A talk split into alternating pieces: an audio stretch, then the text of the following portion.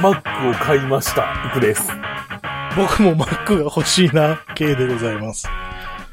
というわけで、毎度おなじみ楽園会なんですが、はい。あの、Mac を買いました。なんか買いすぎじゃないなんか Mac めっちゃ買ってないなんかえっと、4ヶ月ぶ り。4ヶ月ぶり、4度目の Mac 購入となりました。買いすぎでしょ。えーいや、これには事情があるんだ。はい。いや、というのもさ、いや、M1 環境に揃えたいな、みたいなのは、まあ、ちょっと思っててん な。で、MacBook Air を贅今沢。使ってるわけじゃんはい。まあ、多少不便なこともありさ、はい。うーんって思ってて、どうしよっかな、みたいな。で、まあ、あれですよ。ここのところさ、うん。まあ、これが流れてる頃にどうなってるか全く予想はつかんけど、はい。超円安じゃないですか。そうっすね。ビビるぐらい円安じゃないですか。はい。 1ドル120、126 6円。円、127円超えてたこともあるやん。はい。一瞬、はい。最大瞬間風速的に。で、まあ、バーツで言ってもさ、うん。まあなんでバーツなんでバーツで言うねんっていう話だけど、はい。今1バーツ、1バーツ3.75円とかなんですよ。あー。うわキッズってなるやん。 3.75。ってことはえっ、と、1万円渡したら何、何バーツもらえるの ?2300。 1700ぐらい。 2700ぐらい。うん。きついね。キッズってなるやん。うん。うぎゃーってなる やん。しばら僕くいかんから僕らの円の価値が毀損されてゆく、う、うぎゃーってなるやはい。ん。で、さあ、そこで問題です。アップルさんはどこの会社でしょうか USA ですね。そう。俺たちの USA。まあ、俺たち全然関係に縁もゆかりもないけど。あの、はいまあ、USA ですよ。はい。で、ここで問題になってくるのは、えちょっと待てと。円建てで物を売っているということはだな。本来あれはドルの価格を表してるわけじゃないですか。はい。あちなみにさ、僕が、あの、買った MacBook、まあ、今回さ、MacBook Pro 14インチ買ったんですけど、はい。一番安いやつ買ったんですよ。はい。まあ、性能的にはそこまで求めてねえからっていう理由で。で、あの、向こうの値段ってさ、はい。 1999ドルやねん。うん。で、日本でさ、今、今、今の今な、収録中な、うんこれが流れてる頃どうなってるかわからんで、うん。 23万9800円やったかな。はい。で、これ計算してもらったらわかるんですけど、だいたいね、1ドル120円で見てるんですよ。うん。今120円どころじゃないよね。そのマージン、マージン取って多少なんていうか、高めに言うやん。115円の時に120円みたいな。はい。絶対価格改定入んじゃん、これ、と思って。うん。急ぐしかないって思って買いました。はい。まあ値段で物買うのは良くないとは言うけどさ。でももう買っちゃったんだ。へ、へ、へーはい。あ、ちなみに今回はね、あの、ジャンパラで買いました。 なぜか、なぜかジャンパラに並んでる新品未開封の品を買いました。はい。かなり安かったです。20、21万1980円ってなりました。うん。これ整備品よりちょっと安いぐらいです。やったね。 うわあでもこれはもうあれやな、大事に使っていかなあかんな。なんで、えいや、しばらく買い替えれんぞ、これ。もうすぐ M2 が出るかもしれないよって。とか、そんなこと言いよるやろ いや、でもこれ、去年の10月とかやろ ?11 月かそう ?10 月やったっけそんなもんやろうん。M2 がいいんじゃないかなって。え大丈夫だ。M2 が出る頃には価格が改定されて値段が爆上げするから、見 とれ。まあ、まああれやけど。未来はわからんけどな。そうですね。あの、いや、今までのあの、円安は実は間違いでしたと。これから、これからは超円高になります。1ドル、1ドル60円ですとかになるかもしれんけど。いやさ、そうそう。で、まあ、マックがあったのはいいよ。うん。で、多分今からさ、これ収録終わったら、あの、ケース買って、みたいなするんや、多分。ケースマックにケース、マックケースに入れるんケース入ってるやん、俺。あの、いつも。えマックケースに入れるケースっていうか、あの、なんか、あの、あの、ウェットスーツみたいな素材の封筒みたいなやつ。あ、入れもんね。入れ物入れ物。なるほどなるいほや、でもあの、プラスチックの側つけたりはするかもしれんけど。ど。ええー、出す、いや、まあいや、いや、いや、だええやん、それ知ってたやん、この間。いしてたっけや、わからんやろ、あれ。 透明やから全部。ああ。でいや、まあ、それはね、高く売りたいからね。ちなみにあれやで、キーボードの表面の保護まで考えてるからな、実は。うーん。めんあの、メンディングテープっていうのをキーに一個一個貼っていったら、どくさ。そう、めんどくさいんだ。でもこれが、あの、価値が変わるから。頑張ってやろうかと思ってるんだけど、まあ、メンディングテープ自体100円で買えんねんけどさ。いやんでな。何の話しようとしてたっけあ、そうそうそう。円高ですよ。円高じゃない、円安か。なんかいつもどっちの視点から見てんねんって話になんねんけどさ。あのーこれなんで円安なんかなってふとさ、考えてん死ぬほどニュースで言われてるじゃん。ニュースではなんて言ってるえ日米の金利差が出るからって。おー。いや、まあ、それもな、多分、それもまあ一つなんやけど、うん。あのさ、ふと思い出したんが、ニュージーランドの、ニュージーランドドルか。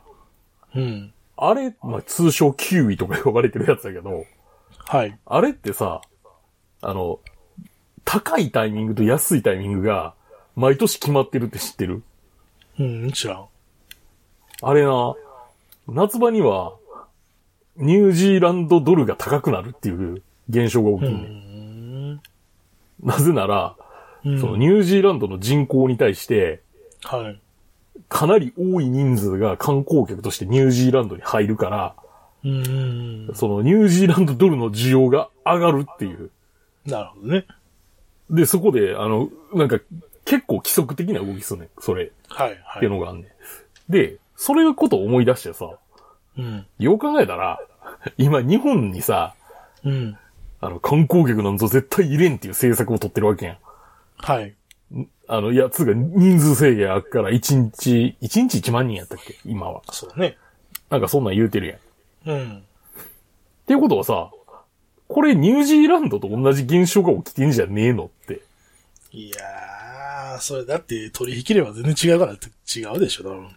いや、でもそういう、いや、ちゃうねんちゃうねん。で、こういうことがあるっていうのをコンピューターとかが予測して、そこになんていうか加速がつくから、うん。なんかまあそういうのもあんのかなーって予測はし、予想やで。仮説やで。いや、でもそれはあれじゃん。その、もうだって2年以上前の話よ。何が。そうなったのは。うん。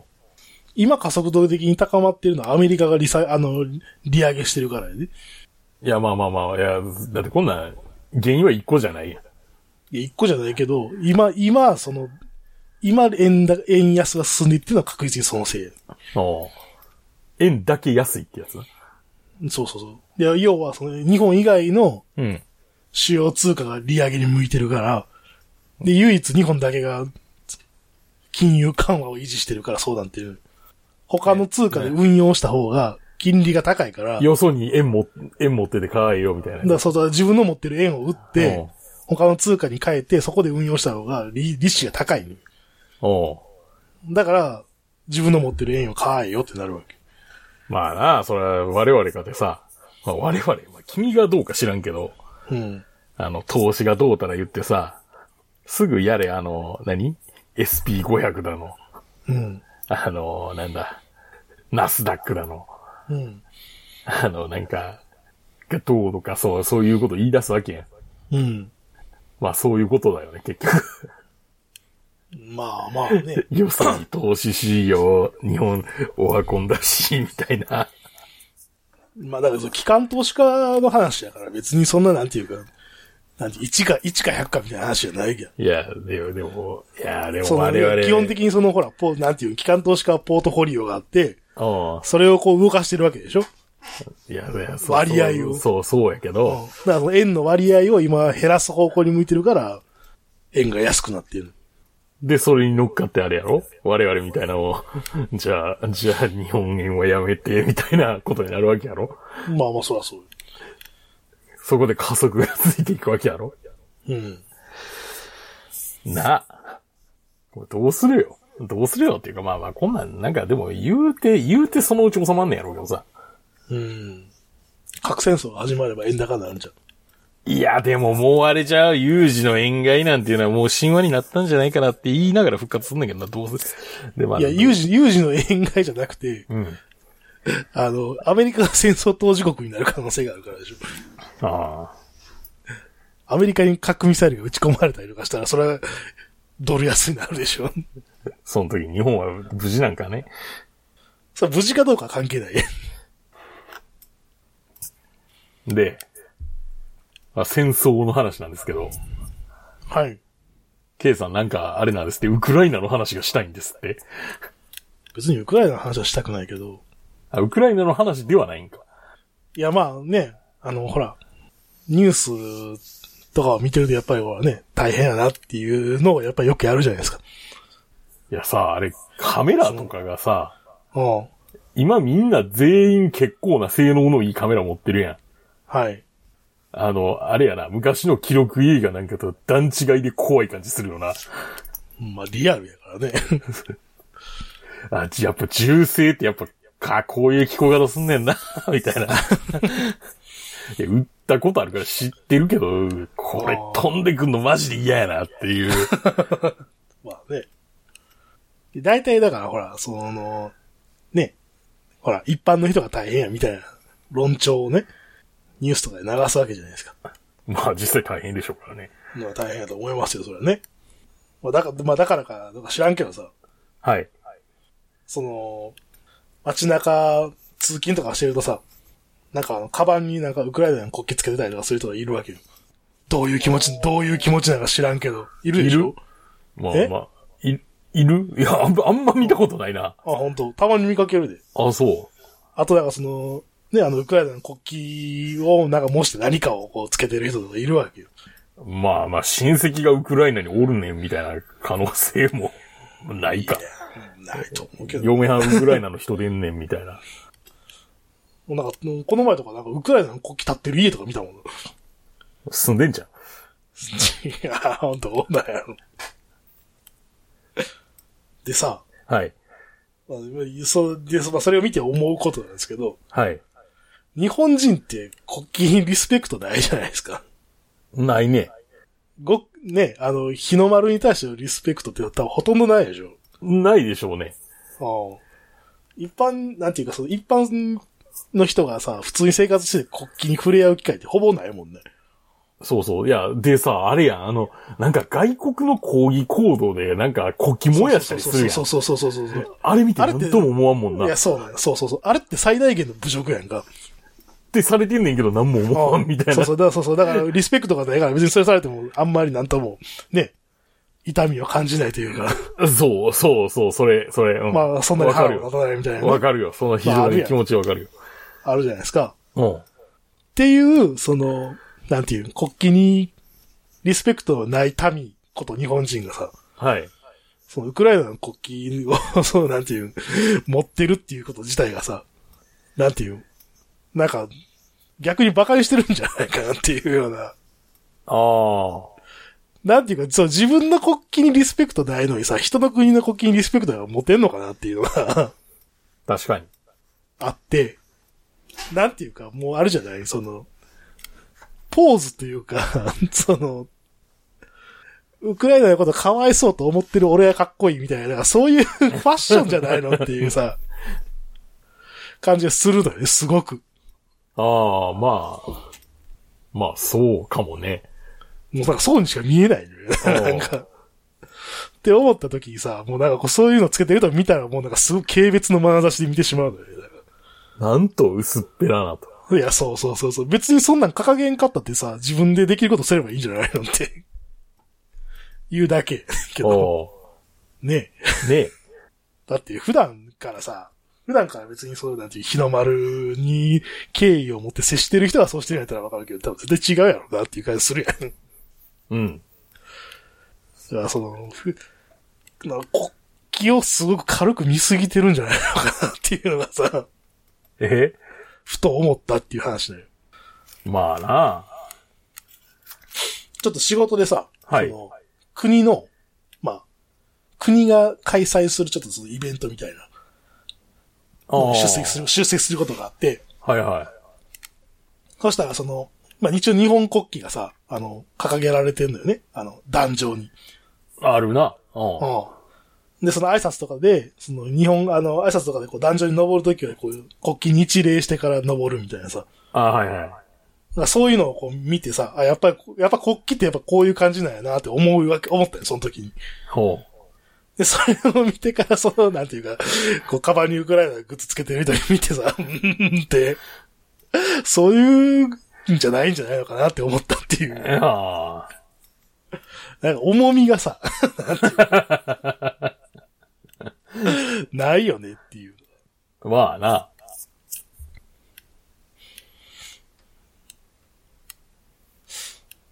あとはまあなんかあれじゃないですか、その、お役所とかに行くとさ、はい。そのなんかウクライナの戦争に反対とかさ、なんかウクライナを支援しましょうみたいな、こう、すごく大々的にやってる役所とかもあるのよね。あ、そうなんや。うん。役、あお、あ、さすがに俺それを見たことないな。役所なんかいかんもんな。まあまあそうだね。たまたま行く機会があってね。そういうはのい見るとさ、これでもなんかこういう、こういうそのなんていうか、方向性を掲げてたら、なんかここの市役所なんかロシアに爆撃されても文句言われへんよなって思う。 いや、まあそうやろねえ。 だって敵やんってなるやん、そうなった な。らね。もう敵は敵でしょうね。あーでまあ向こうの、さ、どっちの人が正しいとか言われても、そんいなや知そうそうだよ知ったことじゃないよな、そうみそたういそうなそうそう話やろな。別にそれぞれに多分正義があるんやと思うねんけど、でもまあ明らかにその一方に組みするわけじゃないですか。あ あ。ということは、ということは君敵ですよねっていう話いになや、るよそうなそっうて思そっうそてうさそ、う。いいいんかなって思ってた、それが。や、お俺も確か、それは思う、思う。思うよね、その。いや、なんか、いや、し、いや、それ、なんか、いや、わかるよ、そこまれ別で、にそこまで言うのは違わねえ、みたいな。そう、感じや侵略、確かにそう、侵略を受けてるのは、まあ確かにウクライナの方やし、いや、けど思うやな、みたいな。そうそうそう、まあ確かに一般人がひょっとしたら殺されてるかもしれんっていうのもあるけどさ、あるけど、でも戦争自体は、っていう、そのね、それぞれのあれじゃないって正義があるんじゃないのかなっていうおー気がするよねっていう。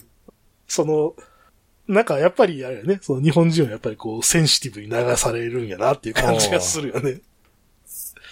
いや、っていうのをなんか思ったっていう話だけなんですけど。 いいのかなっていう。あー軽々しでもく、その、あーこん、あーそうやな。まあ、でも僕の会社の周りとかでは逆にそんな話一切聞かないです ね。いや、別に別に僕の会社でも何も聞かないですよ。おうんでもそういうことでね、現にやってる人もいるし、やってるところもあるっていうふうに考えたらーさ、あうんって。うんーで、ケイさん、はい。最近の車なんですって。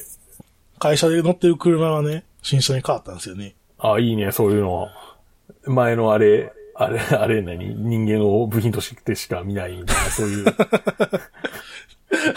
お前なんざ、ただの部品の一部に過ぎんみたいな。はいはい はい。ちなみにトヨタの工場のね、まあ、どこ、どこの工場とは言わんけど、うん。あの、なんていうの、道路みたいなところには、あの、世にも珍しい車両優先という 掲示があるからな。はい。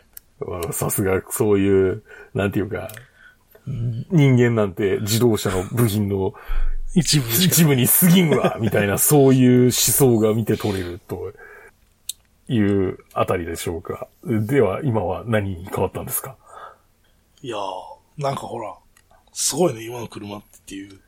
飛ぶ。え飛ば、飛びはせんけど。 飛びはせんけどさ、ほぼ自動運転じゃないこれっていう感じの。ああ。おいよいよ人間という部品すそうらそう、必部要なく品すなっら、てきたそうそうそうそうそうそうそう、そんな感じがする。だって、その、なんていうのまあ、クルーズコントロールついててさ、はい。前の車にくっついて走っていくし、はいはい。で、前の車ブレーキ踏んだらこっちのブレーキかかるしさ。まあ、そうやな。あああとは、あの、あれ、車線をなんか、ちゃんと見てて、で、それに合わせてハンドル動くもんね。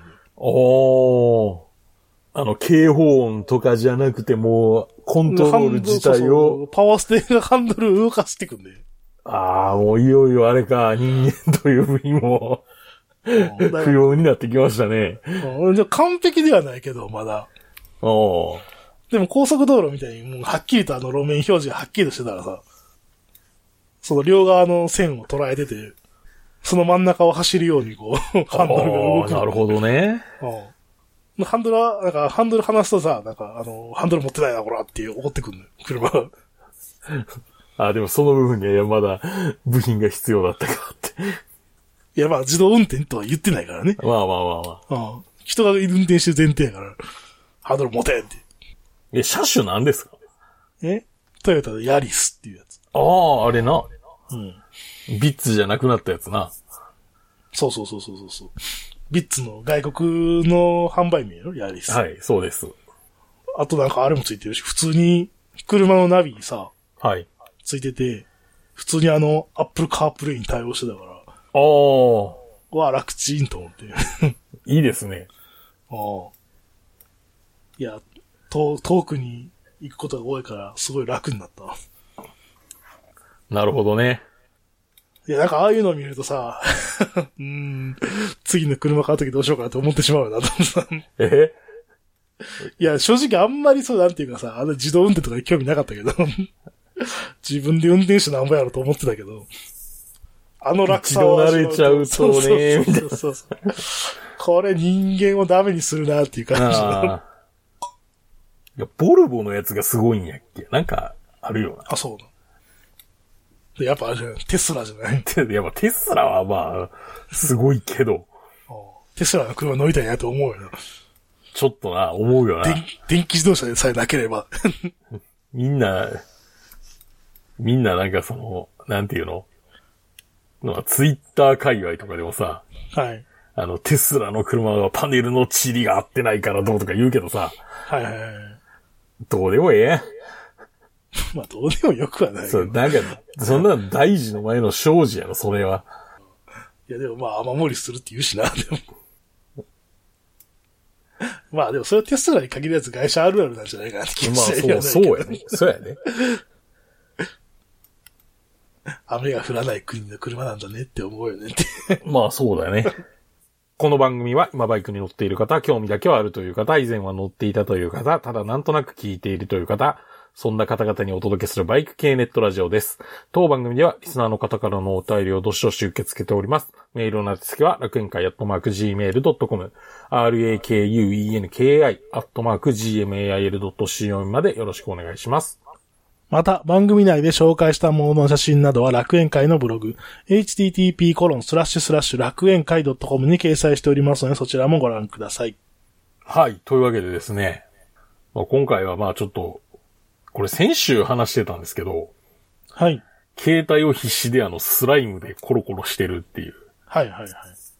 話してたじゃないですか。うん。いや、このスライムな、まあ、スライムって言って変化したんやけど、一応、あの、ジェルクリーナーって書いてあるわ。はい。 OA クリーナーってダイソーで買ったやつ。いや、これさ、これでな、あの、ハーレーの、まあ、ハーレーに限らずだけど、うん。メーターとか磨いたらめっちゃええで。ああ。あの、なんていうの誇り、誇りとかが、そうそうそうそうそうそう。あ端っのこ、にへばりついてる誇りが取れる。なん、なんて言ったらいいかな。メーターのさ、あの、はいウィンカーのインジケーターとか、はいはいはい。ああいうのってさ、すごいちっちゃいへっこみの中に、その、光る電球が入っててみたいな構造やったりするやうん。ん。で、結構デコボコやあるやそうですん。ねで、。そんな中掃除できひんやん。はい。掃除ができる、これで。ボリって取れる。そうそうそうそう。スルスルスルって。なんかいいっすよ、そのメーター周りとかに。まあ、100円なんで、 ぜひ、はい。あの、携帯掃除する、ついでに。ついでにね、まあ、キーボードとかも掃除できねそうですね。まあ、やったね って。って思いましたって。はい。で、今週はですね、あの、K さんのメイト特集なんですけど、うん。あの、お加減はいかがですかあの、ね、ゴールデンウィーク使うんで、ああ、はいはいはい。ちょっとね、様子見とかなあかんなと思ってさ、ちゃんとメンテナンスしとかんとねみたいな。メンテナンスというか、まあそもそもちゃんとあるんやろうなっていうところかあ、ら、、存在の駐輪場にちゃんと、存在の確認そもうねそうそうそう、ちゃんとおるんかなっていうのをね、久しぶりに見に行きましたよ。あちゃんといてましたと。 はい。でも、埃がもうすごくてよ、ああ。放置車両やんけ、もうこれっていう感じの、埃。うん。まあ、事実放置されてるからな。まあね、トロトロなんていう。ああの、税金とかを払ってるけど放置はしてるみたいな。 そうそうそうそう。まあ、ね、エンジンもかかりませんよ、なかなか。 当然セルなんか回らんし。ああ。バッテリー交換すべきかとか悩んでんねんけどな。 とりあえずついてればええかって今思ってんねんけど。いや、どうかな。なん別にさ、あの、バッテリーなくても走 るじゃん。走るけど、それやるとレギュレーターに負担かかるからやめたそ方うがでいいしぞょ。。そう、そうでしょ、うんいや、だ、だから、 だから、なんていう、申し訳程度にバッテリーはつけてんねんけど、あもうそのバッテリーはほぼ死んでんのよね、でも。あの、なんていうんあの、ほら。なんか復活機能付きのやつあるやん、充電器。あ。あるある。あの、パルスでどうたらとか。あ、そうそうそう。あれで一週間ぐらい充電したけど、全然もうダメでさ。ああ、もう変えるしかないね。ああ、ででも、あの、そもそもバッテリーがちっちゃいからさ、すぐダメになるんだよね。はいはいはいはい。で、結局、だって、ゴールデンウィーク乗った後も放置することになったらさ、うん。もったいないやん、そんな。 どうなんだっけ、Y、YT4L とかそんなやつ。そんなやつやね。まあ、ネットで買えば安く買えるんやけどね。うん。あの、普通に買うとめっちゃ高いけど。高いな。うん。普通に買うと多分7、8000円すると思うけど。おー。ネットで買えば多分2、3000円で買えると思う。まあ、あれ、もう帰ってきたらさ、家の近くにあるんやったら、取っといたらバッテリーも。うん、そうそう、取ったやつ持って帰らなあかんやん。いや、家の中置いといたらええや。家、家の中置いといたらいいやんで、家もだから持って帰らなあかんやん。おうそうやで。電車で帰んねんで。いや、ちゃうやん。ああ、そうか、そうか。外してから、あれ直しに行くってこといや、そう、そうじゃない。そうじゃない。ヘルメット持ってバッテリー持って家帰るってめっちゃ嫌やん、もうなんか。 おうそうやな。 で、次乗るとき それつけなあかんの。めっちゃめんどくさいやん。そそう、なんていうか、もうさらに乗らんようになるで、そんなことしたら。い確かに。や、それ以上今悩んでんだよね。それはちょっとまあ、その後のまた話になんだけど。はい。うん、まあ、と、なんとかこう、エンジンかけてさ、はいと。りあえず、とりあえず家まで持って帰ってきて、はい。まあ、ざっと拭き掃除して、あふ拭き掃除して磨いてやればすぐ綺麗になるんだけど、基本的に埃被ってるだけやん。まあまあまあ、そうやな。はい。あとはまずオイル交換ぐらいしとくかと思ってさ。オイル交換して。うんまあ、長旅ですからね。はい。もう前、前にやったのは多分2年前ぐらいなんで。 よ、そんだけ放置して二年前じゃないたか。。1年、まあそれとも1年ぐらい経ってるな。あの、岡山から引っ越す前やから。うん。 もおーだいぶだいぶや1な年、一年以上経ってるね。まあでもそれ引っ越してきてから乗ってないからね、ほとんど。 で、まあまだ使うから。帰って。はいまあそしたらちゃんと一応エンジンがかかるんですけど、うん。でもまあやっぱりね、まあカバーもかけずに放置されてるんで、はい。うん、各部のやっぱ劣化具合がね、ちょっと気になるというか、あのー、なんていうか、だいぶなんていうか、あの、プラスチック部品がだいぶ退色してきてるんだよね、やっぱり。やろうな。あー緑がだいぶなんていうか、薄くなってきてるというか、もうなんかめっちゃなんかみすぼらしい色になってきてるなっていう感じと、あとやっぱステッカー類が厳しいね。デカール類というか、あーまあ、あれはな、どうしてもな。もうサイドカバーのデカールパリパリパリになってきてもん、うん。雑巾で拭くたびになんかちょっとかけていくって いう。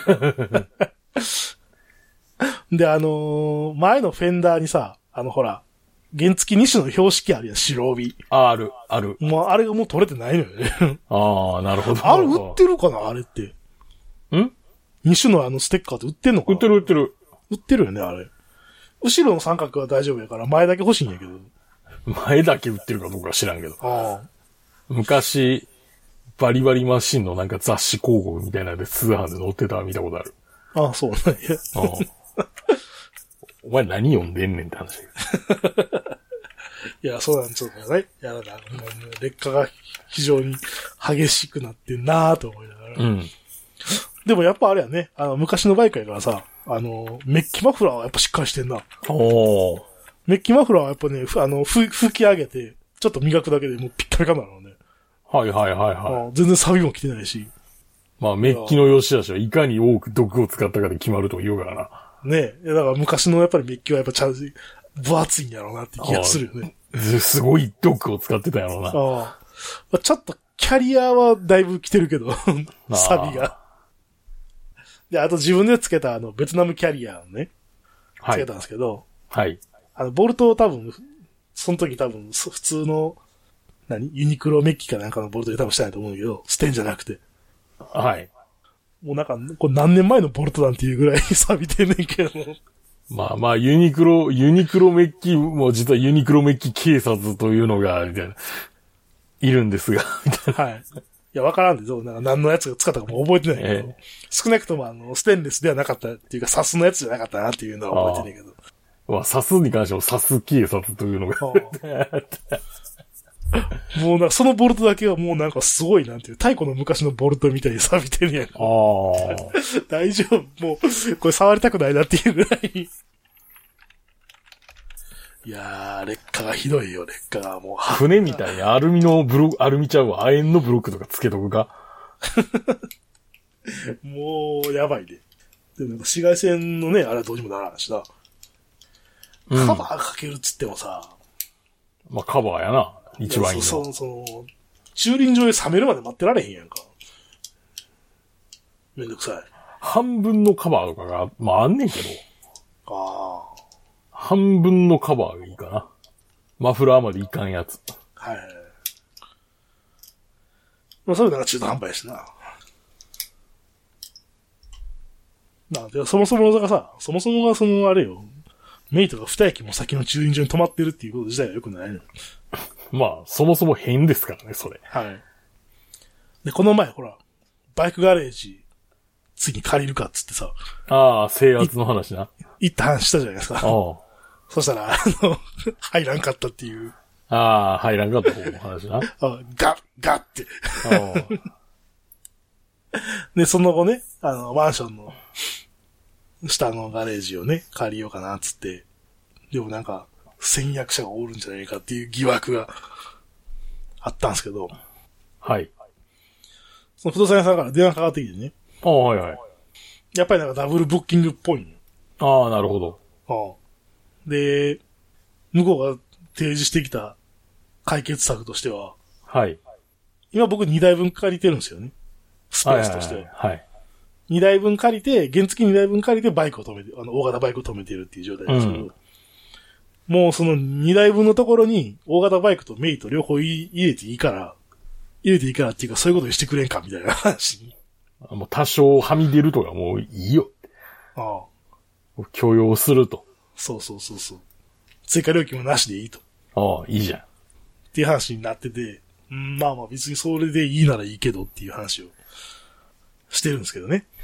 はい。今ちょっとそれの最終確認待ちとああ、いう状態で。まあそれが通ればマンションの下にやってくるんで、冷めるまで待ってかカバーかければいいんですけど。まあそうですね。それが一番なんていうか、運用上もそうそうそうそう。問題なさそうですもんね。はい。それで買い物にも行けると。はい。やっぱカバーはやっぱ偉大よね。まあカバーはな、かけとかなあかんな。うんカバーはやっぱかけとかなあかんなっていう。かけといた方がいいよ。 ああその屋内に保管するじゃなければ。うん。屋内保管してもね、埃が積もるからさ。結局カバーかけたらいいんやけど。まあ、そうですね。ああ。ベスパとかさ、いやあの、倉庫にしまってあるけど、いつもあれやもんな。何ヶ月ってか半年ぶりぐらい開けたらもう泥だらけだってるもんね。あ埃りだらけ、埃だらけになってるもん。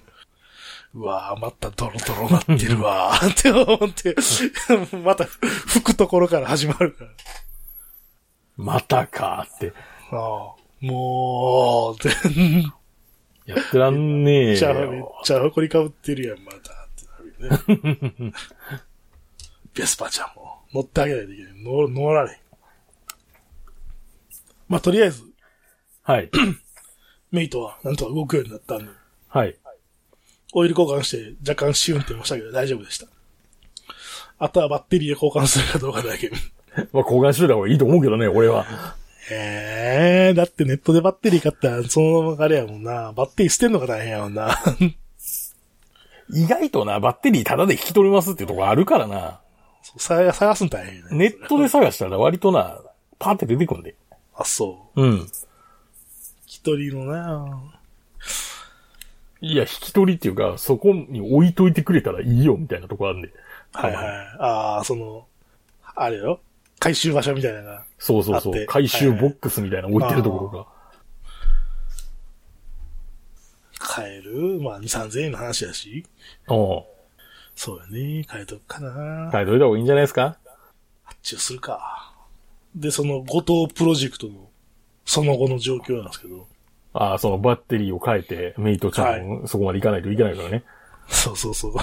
まあ、この前のね、状況では、あの、帰りの船もまさか取れないという状況になって、長崎から自走で帰ることになりましたっていうはい。話なんですけど、まあ、とりあえずこれで行きと帰りはなんとか決まったから、あとはじゃあその日程の期間中何するかっていう話ですよ。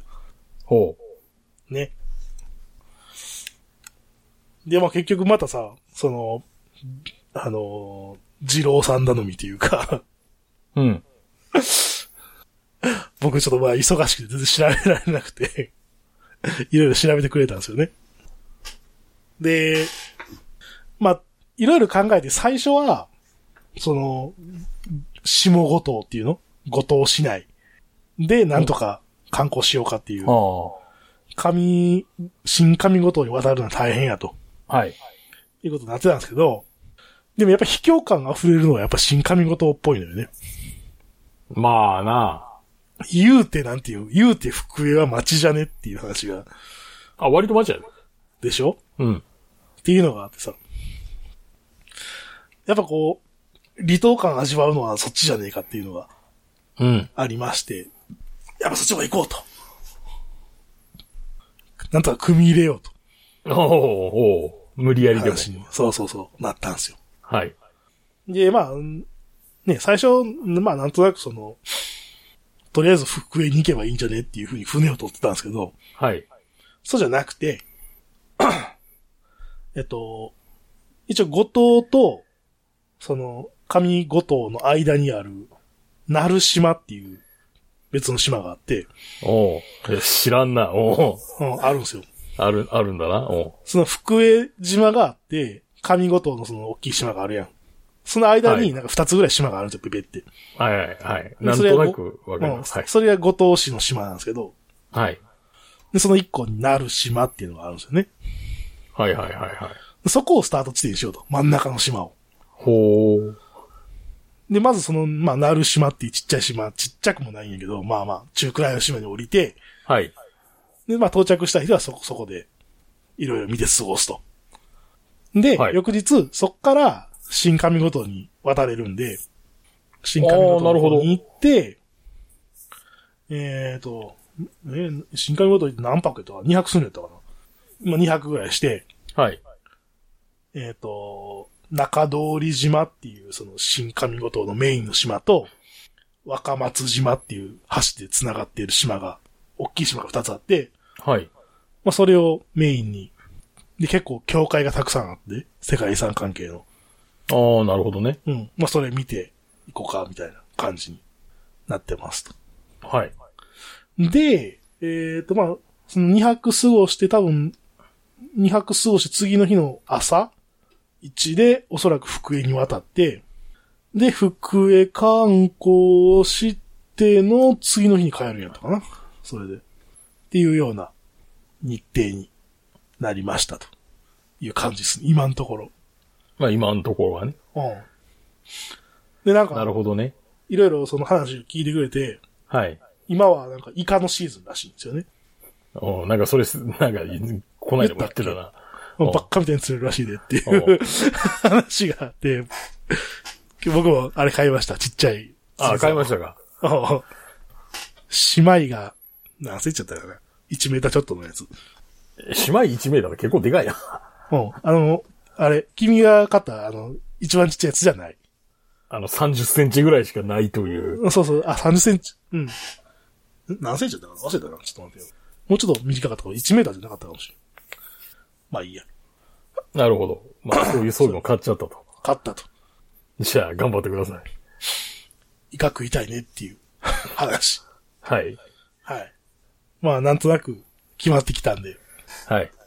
もう言うて、そもう言うジてムさんおるんやっただらって。強いよな。イカ、イカがどうとか全然言えるもんな。そうそうそう、あの、料理人な んで。だって、だって僕ら二人おってさ、そうそう、イカ釣れたとイしてカ、さイ。カ、イカ入って渡されて も、いやいえやいやいいやいや、やいやいやいやいやいやどないしまんねんって。もう、なんていう、そう、生きたまま、なんていうか、茹でるみたいな、この蛮行に及ぶしかないよ。生きたまま焼くと かさ。そういう蛮行に走るしかないもんね。あとはまあ、釣り先生にとりあえず電話かけてみるか、みたいな。ああ、ど、ど、ど、どうしたらいいんだどうしたらいいんですかねって。 っていうぐらいしかないよ。そうですね。まあ、言うて、言うはて、いこれが流れてる頃にはもう行ってないか。行ってない行ってない。あと一週間ある。あ、そうね、あと一週間はね。はい。まあ、もう言うて、もう出発までもう約、約10日弱っていう感じですもうそうや。もう二週間切ってるもんな。あそうそうそうそうそう。だからそんな悠長になんかバッテリーはどうとかって言ってる場合でもないの、っていう。急げよって話だもんな。そうそうそうそう。これが流れてる頃には変えてないといけないからな。やばいね。 まあ、急いで、この収録,、はい収録が終わったら急いで注文します。はい。では、楽園会終わっていくわけなんですが、はい。お便り等々募集しております。ぜひよろしくお願いいたします。はい。おなん願かいしまゴーすル。デンウィークどこ行ったとかなんかそういう話もしていただけあ、るとそうですね。はい。いいと思います。でまたね、あの、レビューとか書いていただけたら嬉しい。はい。よろしくお願いします。は。い。というわけで、今回の放送は私、いくと。経がお届けしました。それでは、ありがとうございました。ありがとうございました。それでは次回もお楽しみに。